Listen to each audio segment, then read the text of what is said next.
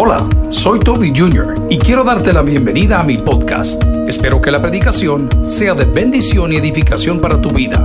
Comparte esta información con otros. Espero que disfrutes lo que Dios tiene para ti el día de hoy. Que Dios te bendiga. Algo está a punto de suceder. El Evangelio de Juan, en su capítulo 12, nos narra cosas interesantísimas. La primera de ellas es que Jesús cerró la primera puerta. Dígalo conmigo, Jesús cerró la primera puerta. Quiero recordar que la Biblia nos dice en diferentes oportunidades que Jesús es la puerta de las ovejas.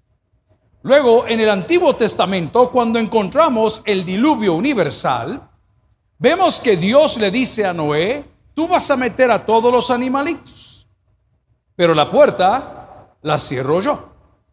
Luego encontramos en el Evangelio de Juan capítulo 14 cuando Jesús mismo dice que Él es la puerta y que nadie puede llegar al Padre si no es por Él. En el capítulo 12 de este Evangelio maravilloso que estamos leyendo hoy en Juan, la palabra del Señor la leemos en el nombre del Padre, del Hijo del Espíritu Santo y la iglesia dice, amén. Seis días antes de la Pascua vino Jesús a Betania donde estaba Lázaro el que había estado muerto, ¿alguien dice aleluya? Esto es precioso. El que había estado muerto y a quien había resucitado de los muertos. Oremos al Señor. Padre, gracias porque estamos ayudando a nuestros hermanos a celebrar Semana Santa. Porque estamos hoy lunes acá, Señor, seis días antes de la Pascua o de la resurrección, celebrando tu nombre. Es nuestro deseo que esta palabra que hoy se predica pueda llegar hasta lo último de la tierra y hacer lo que tu palabra hace, transformar personas. En Cristo Jesús lo pedimos todo y la iglesia dice, amén. Pueden sentarse amigos y hermanos. Gracias por estar con nosotros. Este sermón estará colgado también en los canales de YouTube de la iglesia y en las plataformas y mañana, martes, miércoles, jueves, viernes estaremos acá en la casa del Señor para que juntos celebremos a la distancia o de manera presencial esta maravillosa Semana Santa, nuestro 44 aniversario. Amigos, algo está a punto de suceder. Y lo difícil de esto es que Jesús está cambiando su ministerio. Jesús en este preciso capítulo es la última vez que se da a conocer a aquellos que no son sus discípulos. Jesús había andado caminando por todos lados, anunciando el Evangelio del reino, predicando el Evangelio y diciendo, arrepiéntanse porque el reino de los cielos se ha acercado. Pero quiero decirte algo, si puedo hablar de las atribuciones o atributos de Jesús, es que Jesús también tenía paciencia. Mi mamá nos decía siempre, paciencia, piojo, que la noche es larga. ¿Alguien se recuerda de ese adagio? Ok, Jesús también tenía, en su humanidad, tenía paciencia. Y en este momento, a pesar de que Él está ya en agonía, porque Él sabe, Él conoce en su preconocimiento, aunque sabemos que teológicamente se autolimitaba al rol que el Padre le había asignado de ser el Cordero de Dios que quita el pecado del mundo, tiene sentimientos. ¿Cuántos de nosotros ahorita tenemos sentimientos que vamos a ir a comer tamales? Amén. Usted, usted siente algo. O siente que después del culto le vamos a dar la sorpresa, hermanos, tenemos torrejas para todos. Y es mentira. Pero voy al punto, usted lo siente. Jesús ya estaba en agonía. Y Jesús vuelve a un lugar donde las personas ya le conocían y donde se estaba fraguando un complot. Los judíos y todos los romanos y todo el mundo y todos los que estaban ahí fuertes, estaban pues pensando, confabulando en hacer algo que él sabía que iba a suceder. ¿Y qué era eso? La crucifixión. ¿Y por qué lo sabía Cristo? Porque ustedes lo van a encontrar en la narrativa de los evangelios, que repetidas veces, horas, días antes del evento, él se va a orar a Getsemaní y ora al Padre y dice, Padre, ¿es posible que pase de mí esta copa? Lo repite una y otra y otra vez. Jesús a pesar de eso está dando un gran mensaje y es el mismo que da el libro de los Proverbios. El hombre que reprendido endurece la cerviz, lo voy a decir así, de repente se cerrará la puerta y no habrá para él medicina. Tantas veces nosotros como personas le pedimos perdón a Dios que pareciera que el nombre de Dios es un chiste. Tantas oportunidades nos dio el Señor con el largo de los años que pareciera que nuestra falta de devoción o interés en Cristo es un chiste. Eso no es fe, eso no es una vida de fe. Una de fe, una vida de fe genera cambios, una vida de fe genera compromisos, una vida de fe pues cambia tus amistades y cambia tus prioridades. Pero Jesús en este lugar volvió a una casa donde ya le conocían. Y la palabra dice en el 12.1, seis días después de la Pascua vino Jesús a dónde? A Betania. Y quiero explotar estas palabras a continuación. Donde estaba quién? Lázaro, el vivo testimonio que Jesús es Dios. ¿Alguien dice amén a eso? Ahí llegó el Señor. Donde ya lo conocían. Ahí está cerrando la puerta a los que no eran sus discípulos. Ahí está cerrando la puerta a aquellos que por años se les ha predicado, por años se les ha evangelizado, por años se les ha invitado a la iglesia, pero ellos creen todavía en la religión, creen en sus buenas obras, creen en la tradición, creen que la iglesia es el único medio para llegar a Dios. No, señores, la iglesia no es un medio para llegar a Dios, Cristo es el único medio para llegar a Dios. Pero ¿cuál es el problema que tenemos? Que en lugar de sernos cristianos, nos hicimos religiosos. Y si algo molestaba a Jesucristo, el Hijo de Dios, eran los religiosos. Porque los religiosos nunca estuvieron de acuerdo ni con su mensaje, ni con su persona, ni con sus milagros. Y cada vez que le hacía algo le decía, pero lo hizo en día de reposo. Pero lo hizo en día sábado. Pero ¿por qué atiende esa mujer si tenía flujo de sangre? Amigos y hermanos, una de las cosas que cierra las puertas del cielo es la religiosidad. Pero dice la palabra, si puedes creer, las montañas se moverán. Claro que sí, porque al que cree, todo le es posible. La religión es un impedimento para ver a Cristo. La religión es un impedimento para experimentar el poder de Dios, porque la religión te dice, no te vayas a arrodillar cuando esté cantando el hombre, no te vayas a poner de pie cuando dan a la invitación, no te vayas a poner a levantar las manos y a danzar porque te va a ver mal la gente. Amigo y hermano, el mismo rey David entró danzando y entró en sus calzoncillos de lino. Y la mujer dijo, ¿quién eres tú el rey para que andes bailando? Y sabes que dijo David, me tiene sin cuidado la religión. Yo lo que amo es estar en la presencia de Dios. Amigos y hermanos, el día de hoy algo está por suceder. Y aquellos que el día de hoy decidamos no ser religiosos y comenzar a entender que Jesús va a visitar los corazones y las casas donde hay fe, algo está por suceder. No te quedes con el deseo. No te quedes con la intención. Entrega, derrama tu corazón, derrama lo más preciado que es tu vida ante la presencia del Señor, porque la misma Biblia dice que aquel que pierde su vida por causa de Él, la recupera. Y aquel que cree que la recupera, la pierde. ¿Cuántos de nosotros hemos dedicado años a amistades? Por ocasiones tal vez hasta dejaste de venir a la iglesia con tal de atender. Mira, es que no vamos a ir. ¿Y por qué no vamos a ir, mami? Porque tenemos visita. En lugar de decir a la señora de la visita, venite en el carro, hombre, vámonos, vamos al culto. En lugar de hacer eso que hacíamos, decíamos, no puedo ir porque tengo visita. ¿Cuántas personas pasaron por años en su negocio? No puedo ir ya, pastor. El negocio creció, tengo más buses, tengo más taxis, tengo más locales, tengo más ventas de pupusas, tengo más todo. Y de repente vino la pandemia, se te acabaron las pupusas y se te acabaron las excusas para venir a la casa de Dios. Es por eso que ese hombre sabio dice estas palabras tan fuertes que sé que es difícil de digerirlas. Jehová dio, Jehová quitó, sea por los siglos, Jehová bendito. Papá, lo que la vida te quitó, Dios te lo devuelve cuadruplicado. Escucha lo que te estoy diciendo. Gloria al Señor por ello. Lo que la vida te quitó, Dios te lo devuelve cuadruplicado. No tengas temor. Dios va a visitar las casas donde hay fe. En segundo lugar, Dios va a visitar las casas donde hay gratitud. Amamos tu presencia, oh Dios. Amamos tu presencia, oh Dios. Encuentro sanidad, encuentro libertad. ¿A dónde? En tu presencia. Claro. Dios visitará los hogares donde hay gratitud. Y hubo una mujer, porque hay varias Marías en la Biblia. La María de Magdala, que es María Magdalena. María de Betania, la hermana de Lázaro. María, la madre de Jesús. Hay varias Marías en la Biblia. Hay una María mencionada también en Romanos. Hoy estamos hablando de María, la de Betania. Y vemos lo que está sucediendo en el cuadro. Y cuando llega Jesús, escuche bien, a la casa de Lázaro, esta, esta palabra la noté aquí, Lázaro, que había, diga conmigo, había past tense, tiempo pasado, que había, había estado muerto, ya no estaba muerto. ¿Y dónde andaba? andaba de parranda, no, ¿dónde andaba? Hoy tenía vida, ojo, y tenía vida. Te dije que Dios te lo debía haber cuadruplicado en abundancia.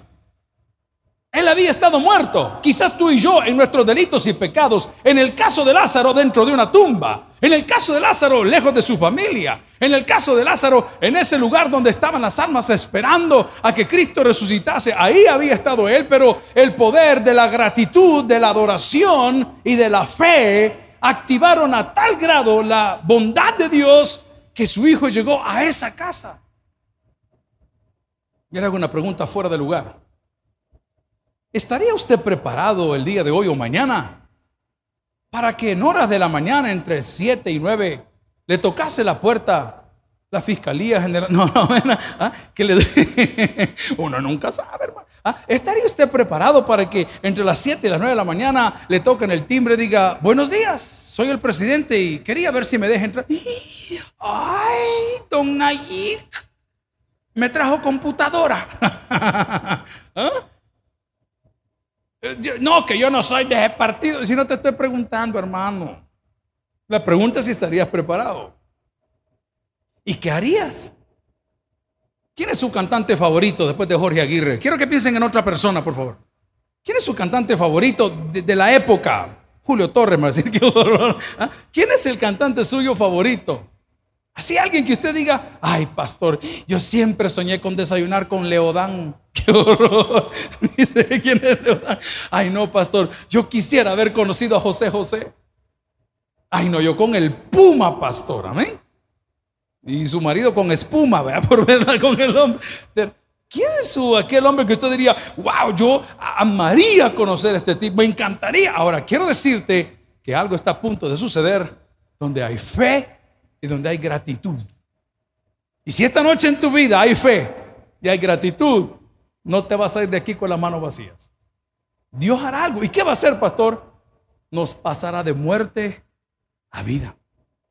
Aunque la gente te diga, ese matrimonio no funciona, ese negocio no funciona, esa familia no funciona, tu salud no funciona, tu hígado no está funcionando, tu corazón no está funcionando, los imposibles son la especialidad de Dios a través de Cristo.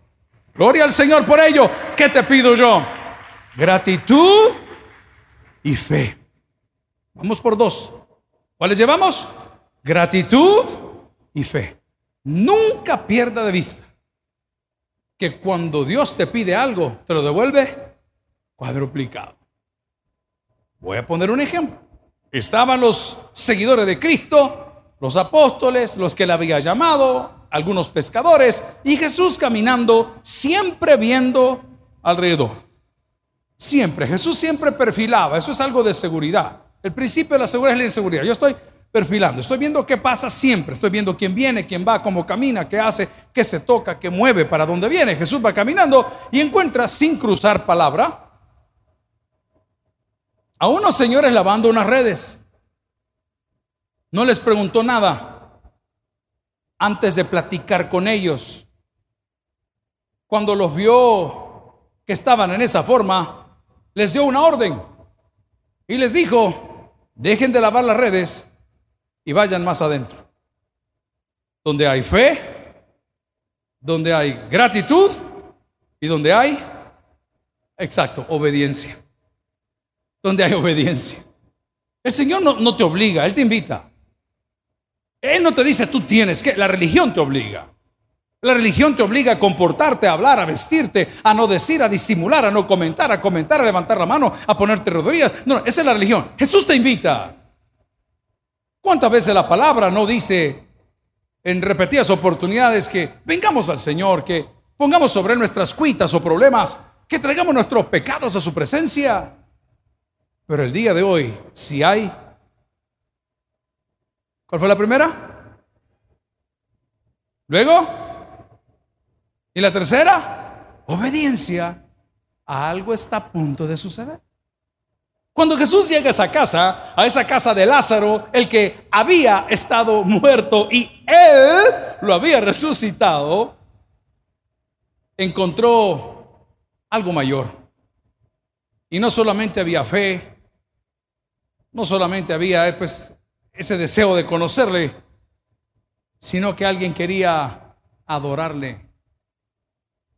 Y donde está el Espíritu de Dios, ahí hay libertad. Quiero que ahora todo lo que le he dicho lo pegue con lo que estamos viviendo ahorita. Porque lo que usted está viendo de la visita a Jesús a esa casa de Lázaro es exactamente lo que pasa en cada culto donde se reúne la iglesia y el cuerpo de Cristo. Donde hay dos o tres reunidos en mi nombre que dice, ahí voy a estar yo. La palabra dice donde hay dos o tres en un nombre, o el que conoce la verdad, se lo cambio, será verdaderamente libre. Y una mujer decide hacer algo insólito. Y era tomar un perfume de nardo. Diga conmigo, perfume de nardo. Algunos teólogos se atreven a hablar de su procedencia. Algunos teólogos dicen que venía de Persia. O sea que el perfume de nardo era persa. Y les he contado que el perfume de nardo servía en tres oportunidades. Depende de la corriente y la tradición que usted estudie. La primera, cuando nace o cuando tiene su mayoría de edad. La segunda, cuando se casa. Y la tercera, cuando se muere. Muchas personas hablan de que era un frasquito o un frascote. Usted piense en las tres ceremonias. La primera, cuando ya usted estaba grandecito. La segunda, cuando usted se casaba. Y la tercera, cuando usted moría. Mire el mensaje teológico. El que cree en mí, dice el Señor, aunque esté muerto. El que cree en mí, aunque esté muerto. Mire el mensaje teológico. Y viene la mujer y derrama un bote de perfume de nardo que algunos dicen que venía de Persia y que era carísimo. Y agarró todo lo que tenía y lo derramó en la presencia de Dios. Pero aquí hay un factor judío, el cabello. La mujer judía el día de hoy, si está en la línea ortodoxa, nunca le muestra el cabello a ningún hombre. Nunca. Siempre la mujer judía utiliza o sus, voy a decir la palabra, sombreros o utiliza pelucas. Porque el cabello en la historia, y voy a delimitarlo, bíblica, tiene mucho que ver con sensualidad. En aquel entonces, cuando una mujer hacía ciertas cosas que no eran correctas para la época, para el contexto, ¿qué es lo primero que le arrancaban? El cabello. Era su honor, era su belleza. Ahora quiero que vea la foto entera. Jesús llega a una casa, no lo voy a decir en el orden correcto, donde hay gratitud, donde hay adoración, donde hay pues, compromiso, y de repente hubo algo más.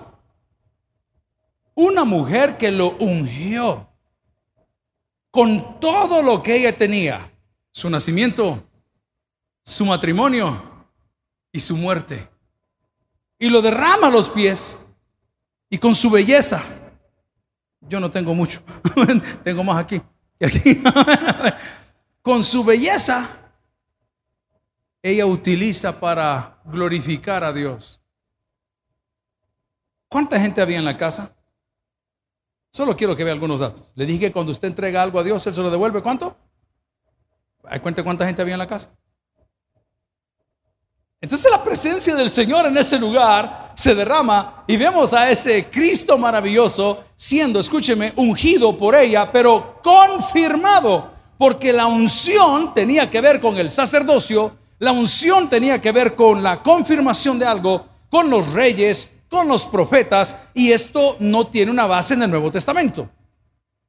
La unción tiene una base en el Antiguo Testamento. Y se los he explicado repetidas veces que las ovejitas cuando andan a lo largo de los pastos, que no eran como un gran gramal, sino que es bien árido, abajo de ciertos tipos de piedras y suelos, nacían un poquito de bushes, arbustos, y llegaba la ovejita y comía. No es como que, ah, sí, en delicados pastos me hará descansar. Y, y usted dice, ahí está todo verde. Esa foto no tiene nada que ver con la geografía bíblica, en nada, hasta el día de hoy. Pero los pastores para cuidar a las ovejas y la lana, la lana, el pelaje, les ungían su cabeza con aceite para evitar que los mosquitos y las garrapatas y los zancudos y todas las cosas que se puede imaginar le molestara la nariz y las orejas del animalito.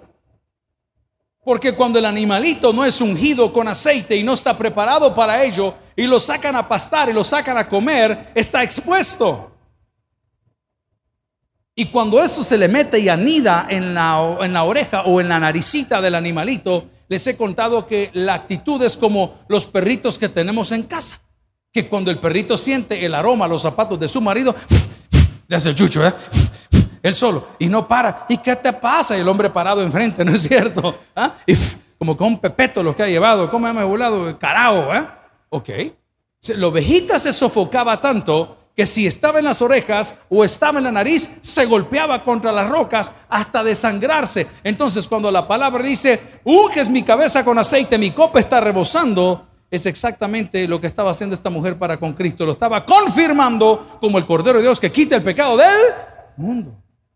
Pero le tengo que dar la noticia triste. Que algo estaba a punto de suceder. Desde este capítulo 12 del Evangelio de Juan, Jesús nunca más le habló a los incrédulos. Nunca. A partir del capítulo 12, seis días antes de la Pascua, esta que se celebraba muerte y resurrección de Cristo, Jesucristo se queda hablándole exclusivamente a sus discípulos. Y comienza un proceso de fortalecimiento de la fe. Pero ante nosotros tenemos el texto y quiero que lo vea conmigo en el Evangelio de Juan capítulo 12 que dice, seis días antes de la Pascua vino Jesús a Betania donde estaba Lázaro, el que había estado muerto, ya no estaba muerto. ¿Cómo estaba ahora? Vivificado. Voy a darle un tip para que le sirva, pero usted va a tener que investigar un poco más.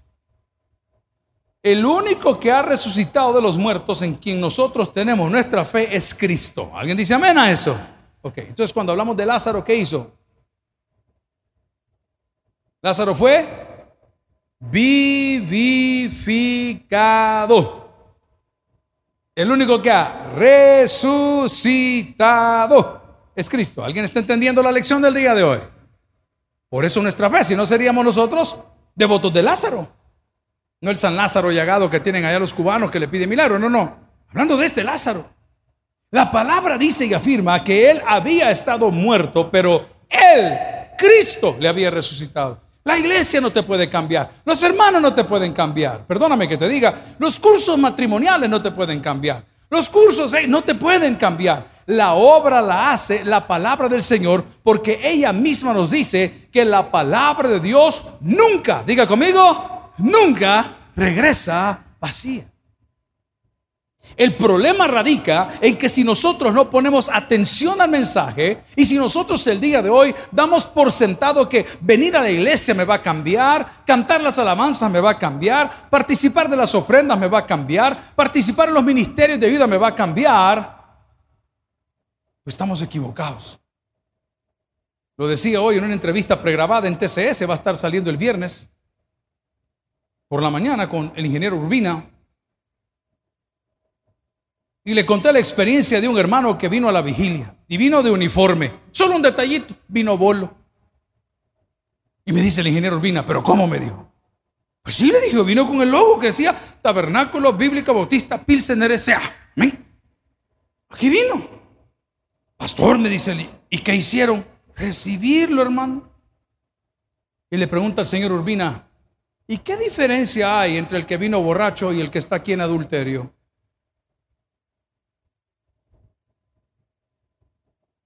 ¿Y qué diferencia hay entre el que vino borracho, el que está en adulterio y el que trabaja en la asamblea? Ese es tema para otro día, pero ahorita vamos otra vez a la palabra.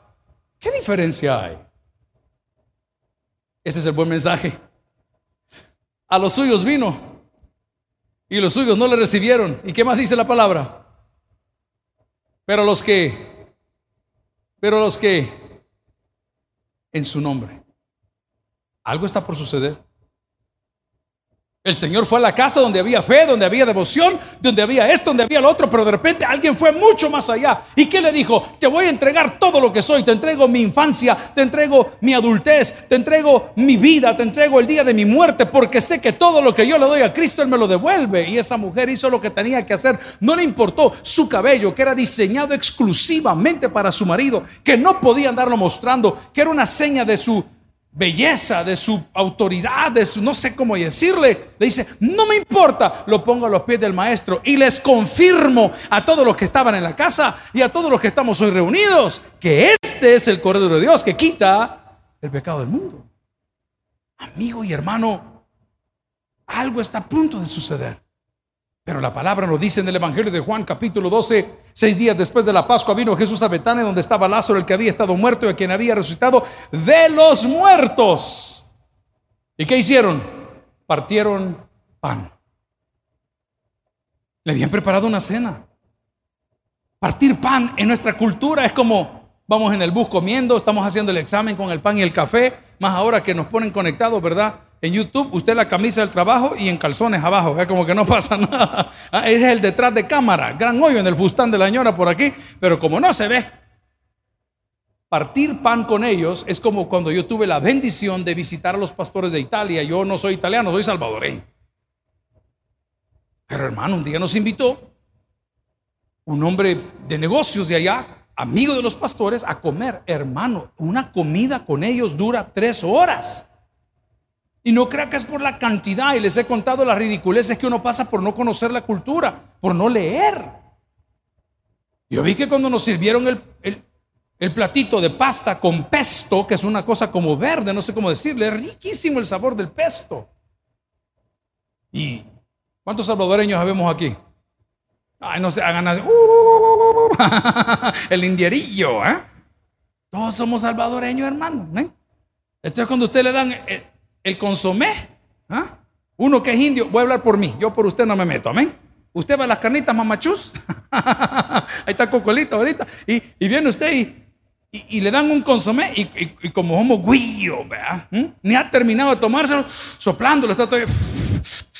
Y de repente llega la me da otro, espérate hombre, si falta el resto. Y les he contado que cuando nos sentamos a la mesa, nos sirvieron la pasta Hermano, yo cuando la vieran como las 11 de la noche, ya había pasado todo el día hablando y predicando y de aquí para allá. Yo tenía hambre. Yo solo veía que la hermana, hermana Patricia se llama, se me quedaba viendo y hermano, yo con cuchara, a mí, yo igual que mi papá, a mí denme algo para engullir, decía el pastor, así aguadito ya.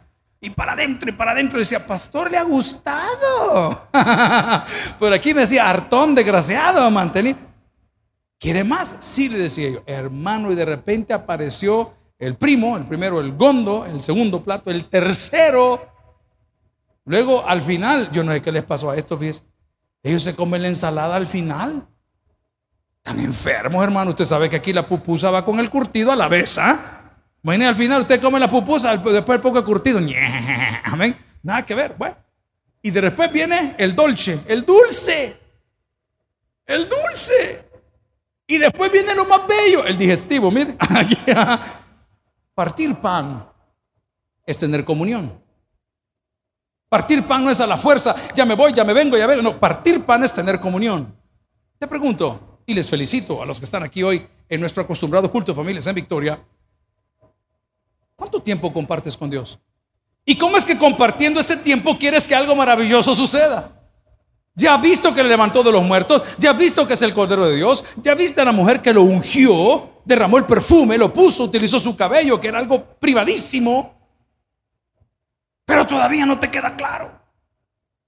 Y todavía quieres tener con Dios una relación a la distancia y todavía estás en un lugar que no has entendido que el hombre que es reprendido, confrontado, endurece la cerviz se cerrará la puerta y no habrá para él medicina. Pero dice la palabra en el Evangelio de Juan, que solo un versículo hemos podido ver. En el 12 dice, seis días después de la Pascua, vino Jesús a donde estaba Lázaro, que había estado muerto, a quien había resucitado de los muertos, e hicieron allí una cena. Marta servía y Lázaro era uno de los que estaban sentados a la mesa con él. Entonces María tomó una libra de perfume de nardo puro, de mucho precio, por cierto, el, precio, Judas rapidito narra de cuánto valía, pero bueno, vamos al 3. Entonces María tomó una libra de perfume de nardo puro, de mucho precio, y ungió los pies de Jesús y lo enjugó con sus cabellos, y la casa se llenó de qué?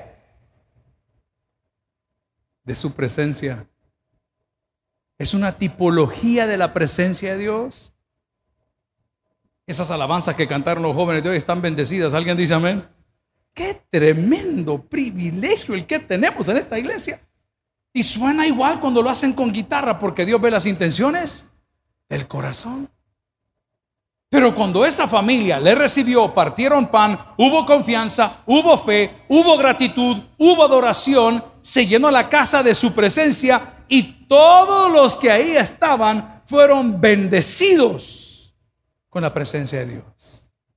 Amigos y hermanos, hoy, lunes santo, algo está a punto de suceder en el corazón de todas aquellas personas que han pasado de muerte a vida y que habiendo pasado de muerte a vida, hoy tienen gratitud, hoy tienen fe, hoy tienen confianza, hoy le hemos venido a adorar en espíritu y en verdad, porque no nos iremos de aquí con las manos vacías. El que tiene para oír, que oiga, vamos a orar al Señor.